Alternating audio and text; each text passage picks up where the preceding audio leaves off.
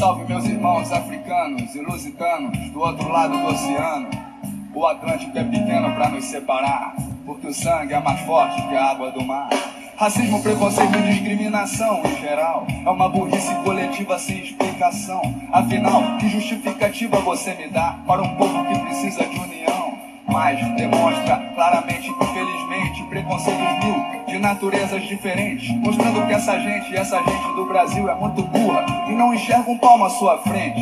Porque se fosse inteligente, esse povo já teria agido de forma mais consciente, eliminando da mente todo preconceito e não agindo com a burrice estampada no peito. A elite que devia dar um bom exemplo é a primeira a demonstrar esse tipo de sentimento num complexo de superioridade infantil, ou justificando um sistema de relação servil e o povão vai como um bundão na onda do racismo e da discriminação. Não tem a união e não vê a solução da questão que, por incrível que pareça, está em nossas mãos. Só precisamos de uma reformulação geral, uma espécie de lavagem cerebral.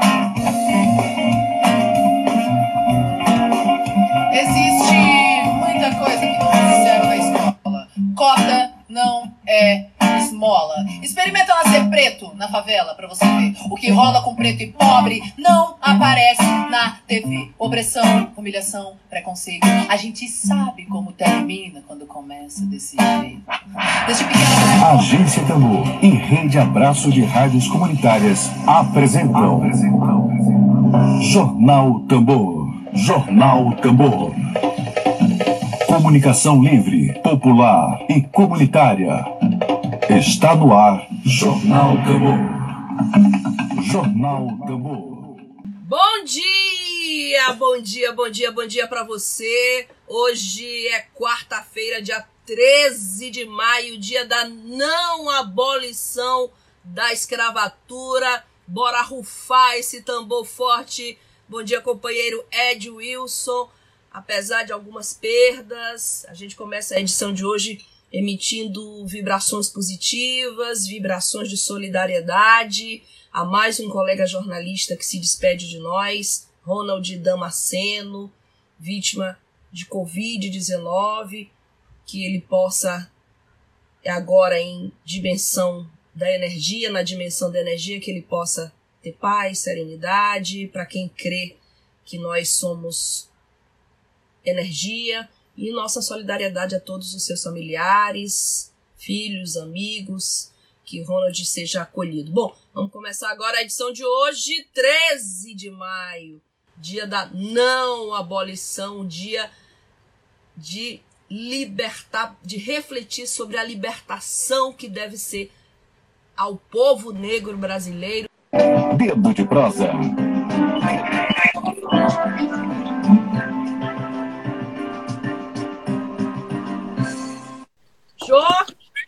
Por aí? Oi, estou, tá me ouvindo? Bom dia, tô lhe ouvindo, só não tô lhe vendo.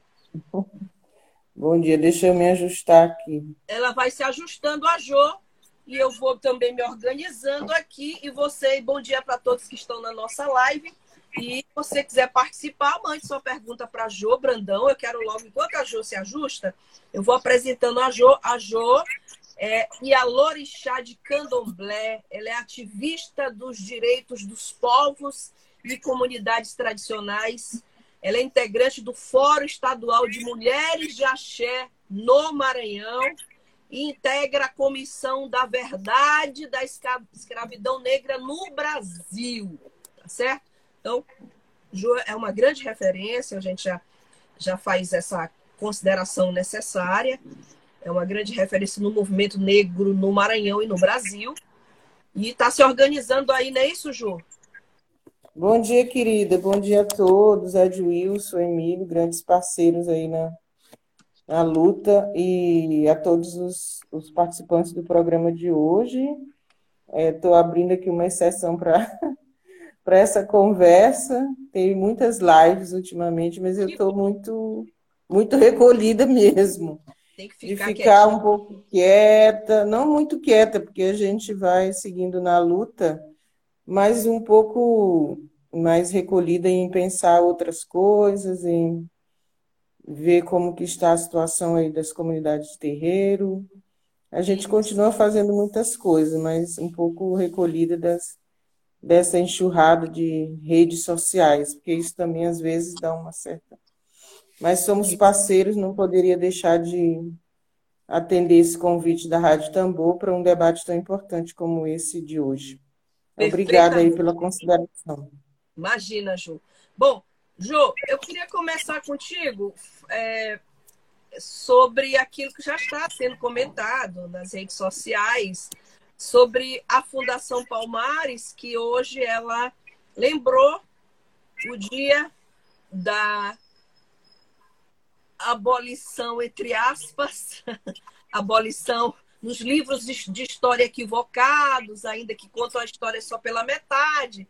E a Fundação Palmares hoje trouxe nas suas redes sociais não só a foto da Princesa Isabel, mas também a frase: Por que lembrar em 13 de maio a Princesa Isabel no Brasil? Então, a gente realmente. É, eu estou apenas repetindo o comentário que já está em todas as redes sociais, mas é preciso uma reflexão mais aprofundada de você. Né? A, gente, a gente recorre sempre a alguém que tem o conhecimento de causa e a militância na causa para que a gente não fique na superfície. Assim a Fundação Palmares lembrar e mostrar a foto da Princesa Isabel como se a abolição da escravatura no Brasil fosse um, um feito que, se tivesse efetivado na prática, significa exatamente o que na tua interpretação, João? Bom, ontem eu sou uma mulher meio notívaga, né? Então, Tem ontem à né? noite eu estava. Não, eu durmo muito, mas eu tenho um, uma relação com a noite bem diferente. Eu gosto da noite e às vezes a noite me faz produzir mais. Então, na madrugada eu estava acordada dialogando com uma pessoa querida e eu passei o dia imaginando que a Fundação Cultural Palmares, na sua nova presidência, manifestaria algum ato sobre o 13 de maio. É porque as falas da presidência da Palmares têm sido recorrentes com relação à exaltação de algumas personalidades, é, digamos, escravocratas mesmo, e que contradiz com os processos históricos de luta do movimento negro em todas as suas vertentes. Então, para mim, não é surpresa. É, esse é um assunto que eu vou comentar em consideração ao debate do dia e porque ele expressa uma postura completamente equivocada, mas é como diz um amigo, tem certas coisas que nem vale a pena a gente gastar tempo.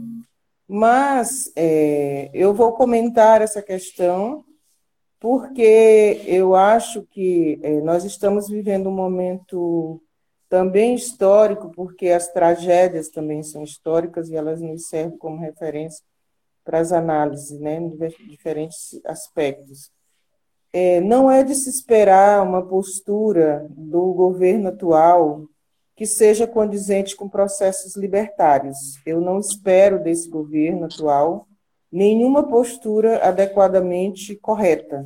Sim. Pelo contexto no qual ele se constituiu. Portanto, eu não guardo esperanças, infelizmente, de nenhum ato que venha ser beneficente para a população brasileira no sentido da promoção da vida, da liberdade de expressão ou da valorização da sua diversidade enquanto é, sociedade. Portanto, para mim não é nenhuma surpresa a postura da presidência da Palmares, do seu presidente Sérgio Camargo, Sim. em exaltar a princesa Isabel, né, é, diante de um contexto tão contraditório no qual estamos vivendo e que historicamente vivenciamos com relação ao período colonial, ao período da escravidão.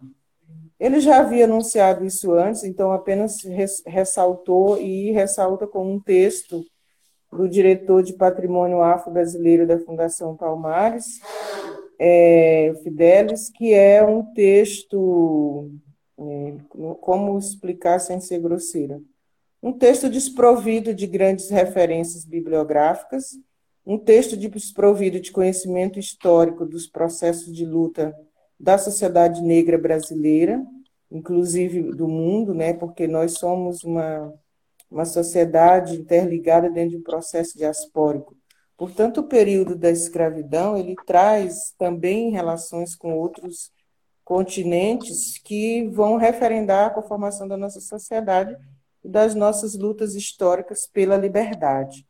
Então, é, a postura da Fundação Cultural Palmares do, no atual governo, ela apenas acende aí uma postura mais equivocada, porque ela tem um, um objetivo na sua criação, que era tratar do patrimônio afro-brasileiro, quando ela foi criada inicialmente, esse era o objetivo da Fundação Palmares, é, eu acho no governo ainda do presidente José Sarney, na época houve aí algumas contradições, porém ela foi se estabelecendo durante todos esses anos. E atualmente, é, no governo atual, com a postura que esse governo tem, ela amplia as suas contradições em se colocar como opositora aos processos históricos de luta do movimento negro brasileiro e das nossas referências negras como protagonistas de uma luta pela liberdade.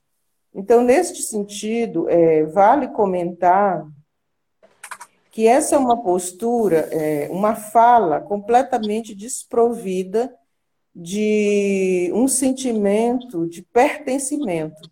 Uma pessoa negra é, em um país como o Brasil, oriundo de um processo de escravidão, de grandes resistências pela liberdade, e aí vamos daqui a pouco comentar sobre a luta quilombola como exemplo dessa resistência, se colocar em exaltar uma referência branca e contrapondo aí as contribuições de luta do movimento como um todo, é, eu penso que é, se estabelece aí uma contradição, além de ser uma grande contradição, um pensamento desprovido de um pertencimento, inclusive étnico. Porque a gente costuma dizer que um negro que se preze não esquece as suas origens, não esquece as suas raízes. Portanto, quando você se coloca na condição de um homem e uma mulher negra a defender o seu algoz ou o seu opressor, algo está muito errado. Então, é, é uma postura que, de certo modo, nos, nos assusta, mas também nos faz refletir é, que nós estamos diante de um governo com um comportamento fascista, com um comportamento nazista, e que, infelizmente, nós temos pessoas negras que compõem esse governo e que aderem a esse, a esse pensamento. É importante também dizer que a adesão de pessoas negras a esse pensamento do atual governo, ele não é uma postura recente ela é construída, ela é constituída de um processo também histórico pessoal. Ou seja, quem é o Sérgio Camargo? De onde vem esse homem? Que pensamento é esse que adere com o pensamento que defende a morte? Ele também ressoa aí vozes de outros negros que têm se posicionado favorável é, a esse governo numa postura completamente equivocada de quem tem um princípio da negação é, eu diria até da sua existência. Ou seja, eu nego que eu existo num contexto a partir de uma resistência e passo a exaltar o branco como meu, é, o benevolente, o redentor, o salvador, e isso nos transmite aí uma, uma sensação de incompetência ou de incapacidade. Quando eu não me vejo protagonista ou participante de um processo de resistência e de construção da minha autonomia, da minha liberdade, eu passo a me sentir tutelado, é, essa é a palavra. Ou seja, a referência à princesa Isabel pela assinatura da lei é, como valor acima da luta, da resistência que provocaram a escrita dessa lei, faz com que a gente pense que é, são pensamentos equivocados no sentido de que a assinatura da lei pela princesa Isabel, ela não foi por uma benevolência. Isso é muito importante se dizer. Não houve um sentimento, acordei de manhã, hoje vou ser boazinha e vou assinar a lei que vai libertar todos os escravos, ex-escravizados, e a partir de então eles estarão livres, estarão vivendo muito bem, porque eu sou uma boa pessoa. Não se trata disso. Nós não estamos, não estamos tratando aqui de um ato de benevolência e de caridade. Nós estamos tratando de um resultado, a assinatura da Lei Áurea, resultado de um grande processo de resistência dos negros escravizados no período colonial. Ou seja, havia uma insustentabilidade da, da estrutura escravocrata, escravagista, em se manter do ponto de vista econômico, porque já havia um processo de resistência organizado. Então, quando você nega essa participação ativa e primordial dos negros escravizados, das negras escravizadas, nesse processo de, de, de, de liberdade, você, você, na verdade, tem um pensamento que é um pensamento, é, além de equivocado, um pensamento que não tem nem como categorizar por quê. A princesa Isabel, ela assina um ato de lei, mas ela não assina um ato de lei desprovido ou de uma luta, de uma resistência anterior de, dos escravizados. Então, assim, negar isso como uma forma de exaltar a pessoa da princesa Isabel é, é de uma profunda contradição de um desconhecimento, um desprovimento é, de, de reconhecimento do processo histórico da população negra brasileira. Jô, é, a agência pública é uma agência de jornalismo que também é, traz pautas bem importantes para nós. Ela coloca que como que em duas semanas o número de negros mortos por coronavírus é cinco vezes maior aqui no Brasil. Levantamento que foi feito pela agência pública, e a gente sabe né, é, que o Maranhão é o estado mais pobre da federação, a gente sabe que São Luís está entre as capitais com maior incidência da doença, e é, eu queria uma avaliação tua, te pedir para avaliar exatamente como a gente sabe que a população negra é várias vezes mais morta do que a população branca nos casos de violência urbana. E agora o coronavírus aparece novamente para reafirmar esses dados. O número de mortos por coronavírus de negros é cinco vezes maior do que de brancos aqui no Brasil. Qual é a tua avaliação sobre esse número? O que, que ele reflete? Bom, eu, eu acho que, pegando a mesma linha de pensamento, nós somos um país que passa um país, um continente que viveu um processo de escravidão e essa abolição dita que nós nós do movimento negro preferimos chamar de falsa abolição, que a abolição ela promove um processo de emancipação das pessoas. A abolição ela vem arraigada e, e, e conjunta com um plano de políticas públicas que vão proporcionar esse a esse abolido, a esse liberto, condições de vida digna. Não foi o que ocorreu no Brasil.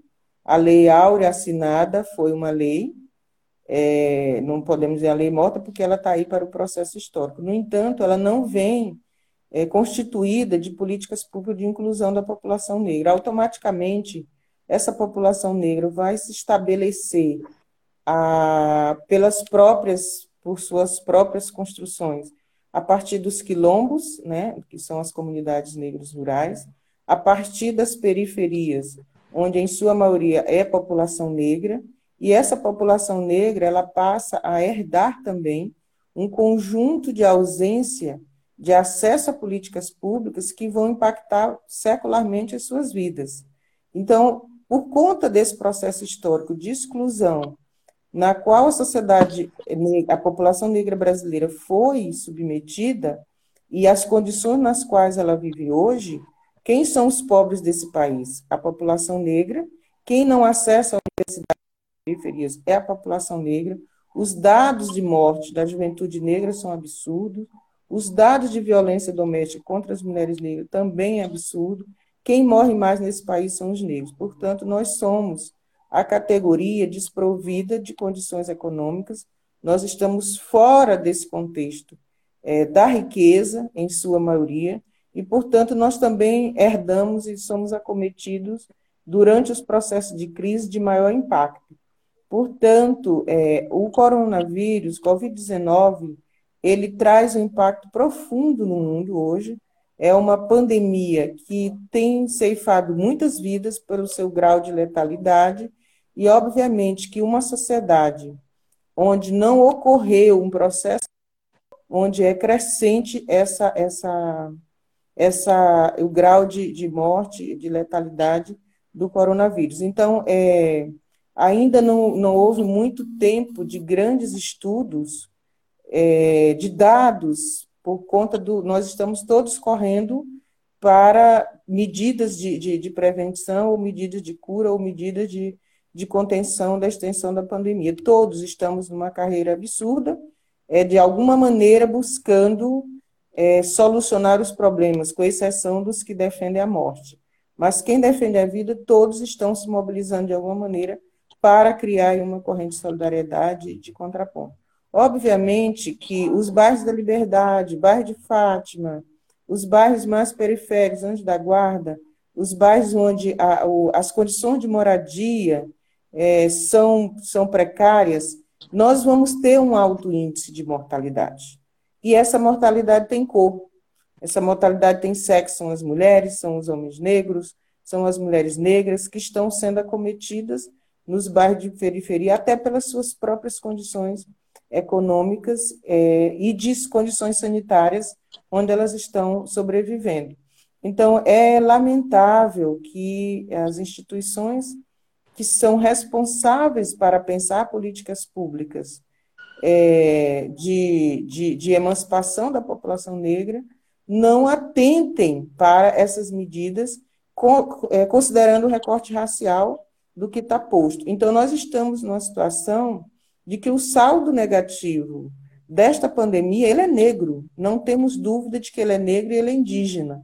É, são duas categorias aí que precisa o Estado brasileiro estar atento, porque as condições de sobrevivência dessas populações, e aí quando eu falo negro, está incluso os povos de terreiro, que estão também morrendo muitas pessoas dos, dos terreiros e que não estão constando aí com esse recorte nas estatísticas, mas também fazem parte dessa população negra.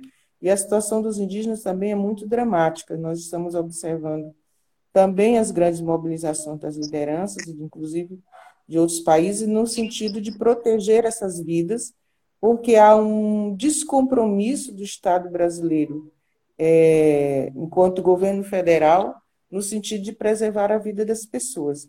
E aí, por fim, eu penso que também é, há essa discussão hoje do o, o vírus é, do Covid-19, ele acaba também sendo uma arma letal de genocídio.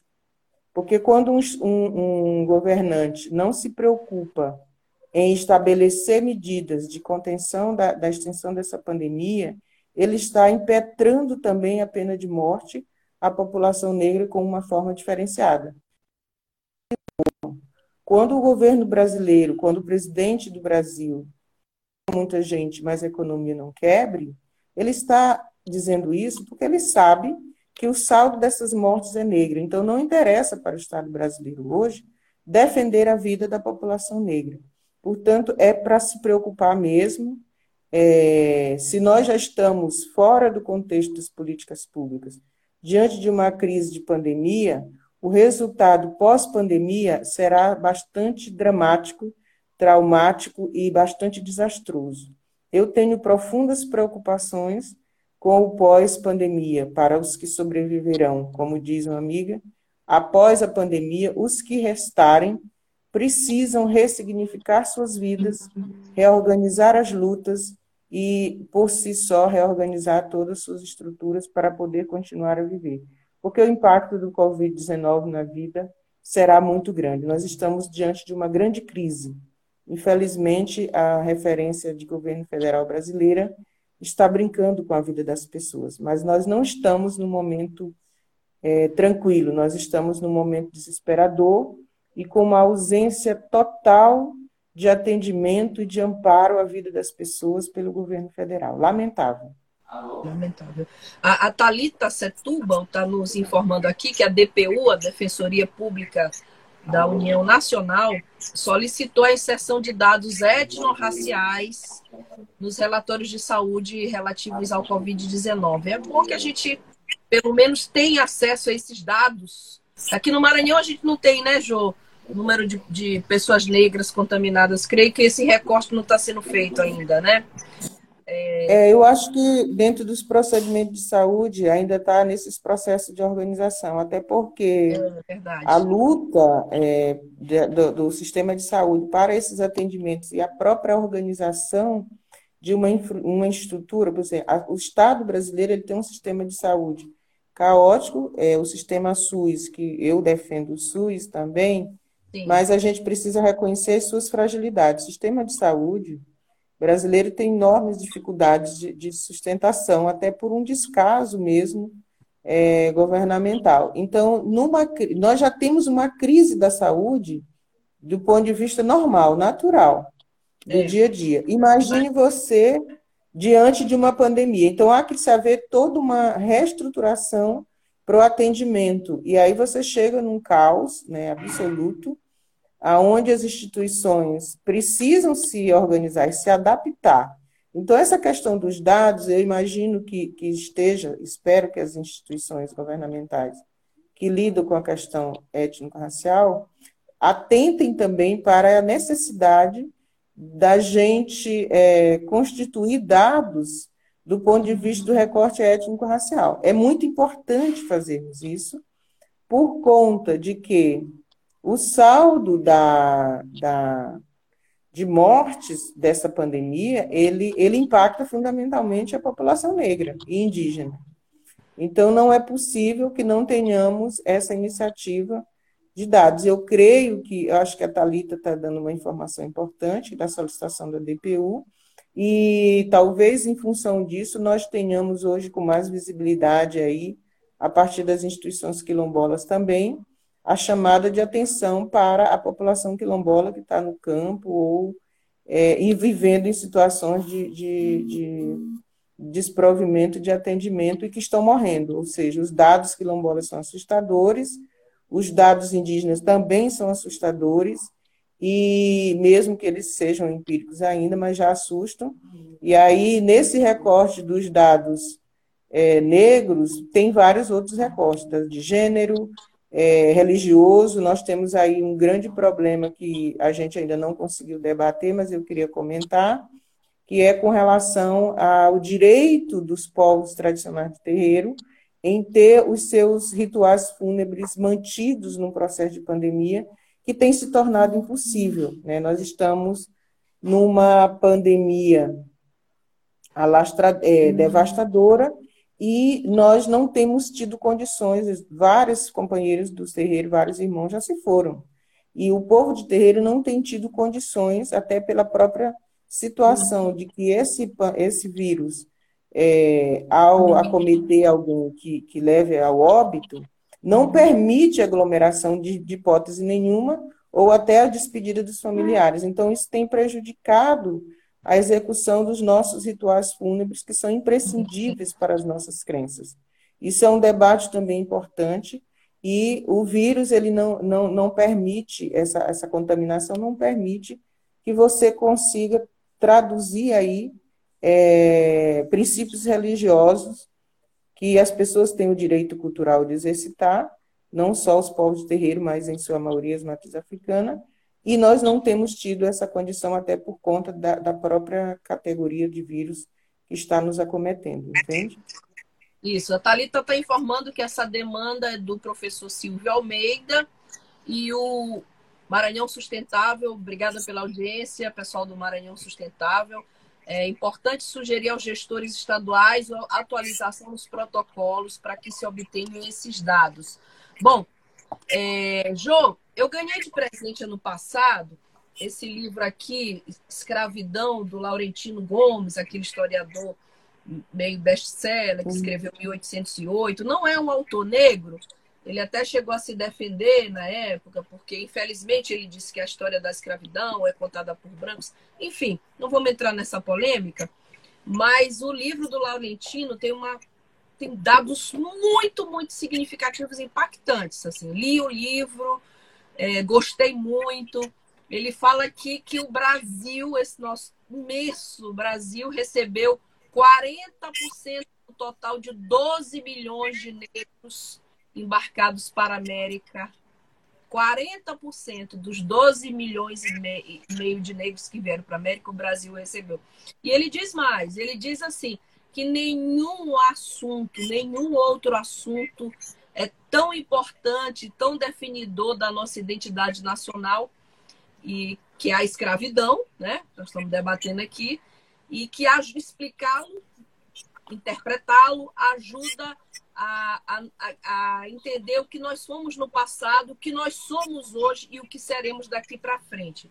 Eu queria as tuas considerações sobre o tema escravidão do ponto de vista da nossa identidade tão negada, tão vilipendiada socialmente.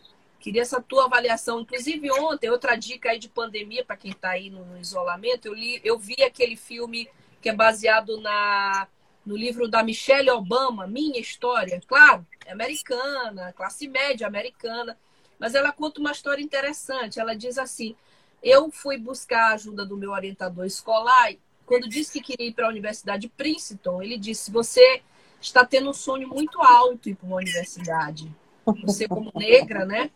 Está tendo um sonho muito. É bem interessante, é um documentáriozinho sobre o livro dela, Minha História. Aí eu queria de ti exatamente essa avaliação. Assim, claro, a gente tem um processo dos Estados Unidos, é um processo é, a escravidão, a, a, a, abolição foi outro processo diferente do Brasil, mas de ti eu queria agora pedir tuas considerações sobre esse assunto, escravidão, como ele é definidor da nossa identidade e da nossa configuração social. Bom, acho que tem aí uma, um princípio africano de que a, a história ela é contada, né? É, você pode contar a história do, da caça ou a história do caçador. E os dois têm um ponto de vista. Boa, então, é, são dois pontos de vista, o caçador e a caça. Eles vão ter dois pontos de né? vista. Então, o que eu quero dizer? Inicialmente, a gente precisa reiterar, é, é recorrente esse discurso nosso, mas a gente precisa dizer, porque tem gente que não tem memória. Então é o seguinte: nós, africanos escravizados, nós não viemos de África escravos. Isso é um importante ressaltar. A gente repete isso todos os dias.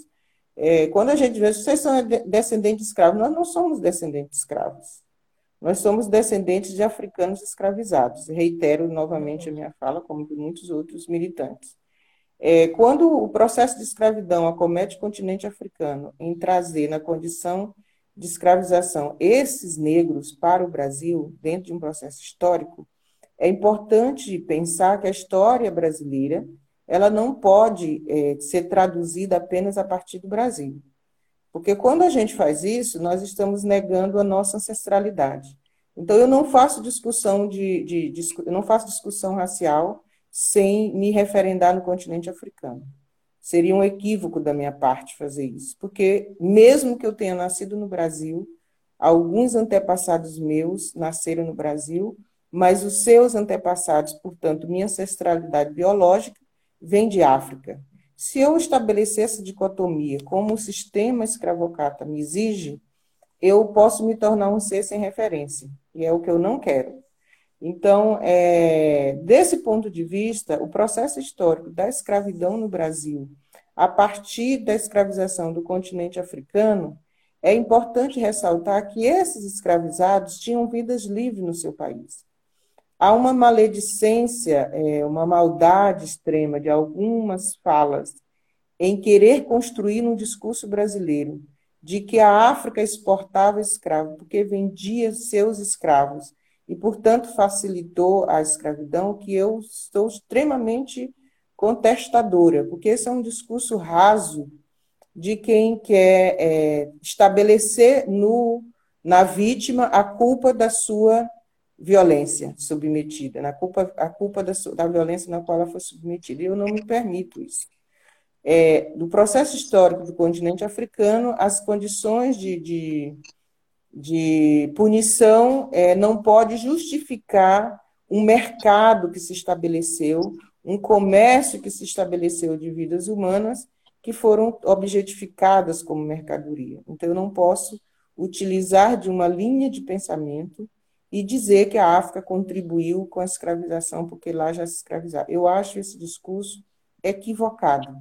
né, do ponto de vista histórico, mas há os que gostam de se resignar nele e fazer discurso e trazer para a população negra a culpa da sua escravidão. Bom, a partir disso, obviamente que a instalação nas condições de escravidão no Brasil dessa população negra, ela é incomparável, não existe comparativo para a escravidão. Não é possível se comparar o que um ser humano na condição de escravidão é submetido é, com qualquer outra questão. O que talvez se aproxima mais dessa situação é o período da ditadura, que também são, é um período violento, mas são períodos incomparáveis. Não há dor que se compare com a escravidão. Portanto, é, fazer discussão racial e da organização de luta negra brasileira, da organização é, econômica brasileira, sem atentar para a contribuição da mão de obra escrava, é, explorada pelo sistema capitalista, pode se tornar um perigo, porque eu posso, é, hoje, quando eu ouço discursos antagônicos às cotas, as pessoas dizem: não, mas vocês têm a mesma oportunidade, eu lutei, eu cheguei lá, por que vocês não podem? É, está aí um pensamento é, desprovido de um conhecimento do processo histórico. Por quê? Secularmente, a população negra foi alijada desse processo de políticas públicas. Secularmente, a população negra foi alijada dos processos de moradia. Se você olhar as periferias, é, é o retrato de onde estão a população, onde está a população negra brasileira. Em sua maioria, em condições desumanas de, de, de, de sobrevivência. Isso não é abolição. Isso não é promoção de emancipação. Isso não é acesso a políticas públicas. Isso é sobrevivência.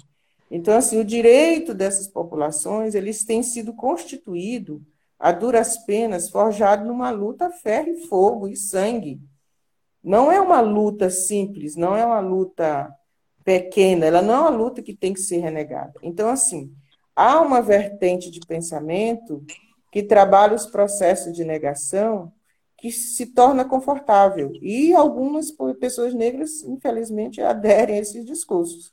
Ou seja, é, a ausência de um processo de políticas públicas de emancipação da população negra vai gerar dados negativos dessa população que está submetida a uma série de problemas. Ou seja, a fala que a, a Michelle Obama ouviu quando pensou em ir para uma grande universidade, nós ouvimos todos os dias. Se eu disser, o meu filho falar, o meu sobrinho, ah, eu quero ser médico, nossos pais são os primeiros, talvez, a dizer assim: meu filho, você está sonhando muito. Por quê? Porque foi introjetado na nossa sociedade que nós não podíamos. Foi introjetado nas nossas consciências que esse não é o nosso lugar. Então, assim, o que a escravidão faz, fez no período colonial, ela continua fazendo até hoje. Porque são mecanismos mais estruturados de escravidão. Nós não saímos da escravidão. Nós apenas mudamos as ferramentas os mecanismos. E assim como os mecanismos de escravidão se, se reinventam, também o movimento se reinventa nas suas lutas. Mas a gente continua todos os dias. Agora nós estamos falando de pandemia. Nós, negros, estamos todos os dias lutando para ter dados sobre a população negra, para que a população negra acesse o sistema de saúde, para que ela não morra denunciando. Então, assim, é uma luta constante e eterna. Ou seja, nós não podemos é, é, nos perder num processo histórico de dizer que não houve uma luta de resistência do, do, do negro brasileiro, porque seria insano isso. E, ao mesmo tempo, é, esse sonho de estar em algum lugar é nada mais do que o direito. Quando a gente quer ir para a universidade, nós não estamos sonhando, nós estamos dizendo eu posso. Só que esse dizer eu posso exige de nós um esforço sobre-humano triplicado, porque as oportunidades que nós tivemos ou que nós construímos, elas são completamente diferentes de uma população abastada que sobreviveu com a escravização de vidas humanas. E aí, ah, mas eu não tenho nada com isso. Todos nós temos tudo a ver com isso. Eu, enquanto negra, tenho tudo a ver com isso, de não me permitir, de lutar a vida inteira para desconstruir isso, e você, enquanto branco, tem a vida inteira é, de reconhecer que a sua população que o seu sistema escravizou uma outra população e, portanto, você também é herdeiro desse processo. Se você não tiver essa consciência, você não tem como contribuir com a desconstrução de uma sociedade é, constituída de um processo de escravidão e de exploração da mão de obra escrava. Jô, infelizmente a gente já está com pouquinhos minutinhos, temos seis minutinhos, mas ainda quero te pedir as considerações finais, assim, tu, é, a tua avaliação é, desse dia de hoje, 13 de maio, dia de luta, sobretudo dia de luta. Então, já chegamos ao, ao final. Tem muita dica boa aqui. Olha, lembrando que estão me perguntando aqui qual é esse filme, eu vi na Netflix. Chama Minha História de Michelle Obama, é Becoming em inglês. E o Cristiano Benigno está falando, está dando dica também a, a obra de Abdias Nascimento, Genocídio do Negro Brasileiro. A gente tem trocado aqui nesse sim, período sim. muita dica de leitura, de filme. Muitos. E, Temos é, muitas qual, referências bibliográficas qual é dica, importantes. Tua dica para nós aqui? Tua dica cultural é. aqui. Bom, eu tenho uma dica que é bem mais recente, mas que para mim foi ressignificante. Dois grandes livros para mim foi extremamente importante, que foi o Defedicô da Ana Maria Gonçalves e o Racismo Estrutural do professor Silvio de Almeida, dentre muitos outros. Mas do ponto de vista de bibliografia, eu queria trazer aqui essa lembrança desses dois livros, que para mim foram fundamentais, de, de compreender melhor, é, com duas narrativas inteiramente diferentes, e recomendo quem não leu, leia. É, e também, é, para as minhas considerações finais, eu não poderia deixar de falar, porque a gente vai falando de vários assuntos, 13 de maio, é, de ressaltar a importância da luta quilombola, é, do ponto de vista de contrapor o sistema, em manter o seu processo de resistência a partir da terra como seu direito de identidade. E aí eu queria trazer aí um reforço de pensamento de duas grandes situações que temos vivenciado no, no Maranhão, que é o caso de Alcântara e o caso aqui mais recente Cajueiro, e também o caso do, da, de Santa Rosa dos Pretos, aqui é a região de Itapecuru, com a duplicação da BR pelo DENIT, que são duas situações graves. Eu queria ressaltar a importância, é, foi uma notícia boa que eu tive na madrugada, dentre tantas tragédias, a gente também vai filtrando algo que nos alenta o coração na luta. É, uhum. ressaltar a importância da, da decisão da, do, do, juiz em, em suspender o processo de deslocamento. É obviamente que é, nós estamos tratando aí de uma liminar, mas a luta continua, pelo menos dá um, um, um certo fôlego para o movimento manter a, a, sua luta. Eu acho assim que o papel do deputado Bira foi primordial na luta e a gente reconhece, no entanto, também não podemos desconsiderar a participação do movimento quilombola de Alcântara, que é um movimento organizado, estruturado e muito aguerrido, e que teve um papel primordial no processo, é, do ponto de vista jurídico, na juntada de documentos que puderam resultar, do ponto de vista é, positivo, nessa decisão né, que saiu, é, é, é que a gente tem hoje, e deles terem um pouco de tempo de se re, re, re, respirar uns dois dias, que a luta não para, e poder rever é, e poder planejar é, o futuro a partir dessa, dessa trégua aí dada juridicamente, porque a luta de Alcântara é muito árdua, como todas as lutas quilombolas. E eu acho que aí a gente não pode fechar essa fala sem reiterar o meu pensamento pessoal, que não é só meu, mas eu defendo o direito à consulta livre, prévia informada dessas comunidades. Queria ressaltar a campanha dos companheiros quilombolas Santa Rosa dos Pretos, da região de Itapecuru, contra a duplicação da estrada, que está dizimando ali as referências históricas e ancestrais dessas comunidades. Essas comunidades têm direito de ser consultadas. Nós não estamos falando de territórios é, de qualquer lugar, nós estamos falando de territórios sagrados, nós estamos falando de territórios que são vitais para a vida das pessoas. O capital não pode ser mais importante do que a vida humana. A economia não se sustenta sem a vida humana. É, e, por fim, dizer que nós, negros, brasileiros, negras, brasileiras, povos tradicionais terreiro, quilombola, indígenas, ciganos, todos os povos comunidades tradicionais, precisamos fortalecer ainda mais as nossas alianças em nos autodefender. Isso é muito importante. Se hoje o índice de morte do pandemia ainda é, é apesar de alto, mas tem aí resultados fortes, também se deve a essa aliança que precisa ser mantida e consideravelmente fortalecida. Porque nós estamos hoje, que apesar dos esforços do governo estadual, ainda numa situação complexa.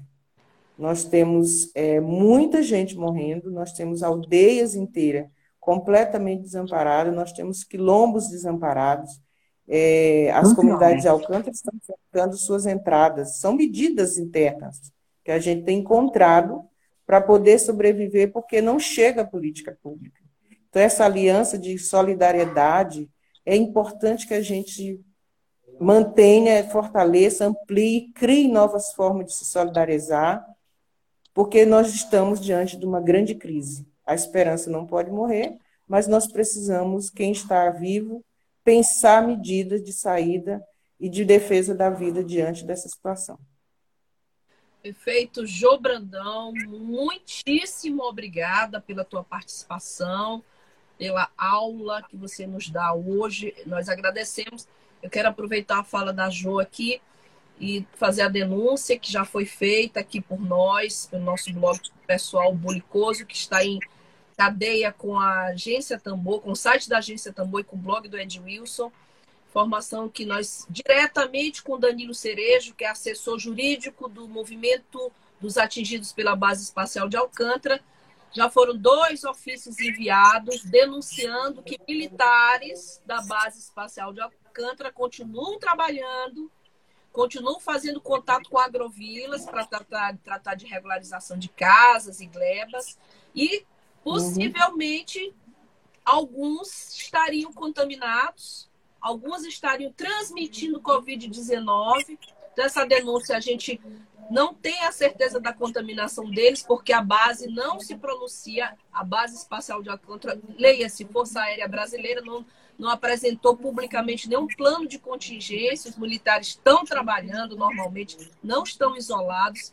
Então, aproveita a fala da Jo para fazer essa denúncia, está no nosso blog, fazer essa denúncia grave. Jo, muitíssimo obrigada pela tua presença e já te convido para voltar novamente aqui para a gente falar mais sobre esse assunto, aproveitar, porque uma hora é pouco tempo para falar de mais de 100 anos de pseudo-abolição. Tá bom? Obrigada, viu? Obrigada, eu que agradeço, querido. Eu falo demais. Uma hora fica pouco. Mas, assim, é, eu agradeço profundamente o respeito da Agência Tambu com minha pessoa. Tenho também uma grande consideração por todos vocês. Queria mandar um abraço e agradecer a Ed Wilson, ao, a Rojane, a você, ao Temar e ao Emílio, né, que estão aí, sempre somos parceiros. E aí, quando sempre que a gente pode, colabora com vocês com alguma conversa, algum debate. Eu que fico honrada com o convite e agradeço a consideração. E agradecer também as... a todos que participaram hoje. E todos os nossos nossos telespectadores aqui, nossos internautas estão elogiando aqui a entrevista com a Jo. A gente só tem a agradecer porque temos nela uma admiração muito grande. Obrigada, Jo. Cuide-se. Obrigada a você. Bom dia, meu bem. Bom dia. Fique em casa, Jô, porque a Jô é muito importante e preciosa para nós. Meus amigos, agradecemos a participação de todos, a contribuição de todos, as dicas de leitura, a Talita Setúbal, a todos que trouxeram informações importantes para nós, Paulo Jorge, Luísa Uber, nenhuma vida negra e indígena a menos, Simão Cirineu, parabenizando o deputado Bira do Pindaré, que mais uma vez tomou uma medida em nome das populações e das comunidades tradicionais aqui do Maranhão, a todos que nos acompanham, a todos que justificam a nossa existência. Uma ótima quarta-feira. Cuide-se bem, fique em casa. Nossa solidariedade àqueles que estão perdendo pessoas amigas. Vamos combinar de resistir, vamos combinar de sobreviver, vamos combinar de lutar até o fim Até amanhã. Pobre não amanhã. aparece na TV. Opressão, humilhação, preconceito. A gente sabe como termina quando começa desse jeito.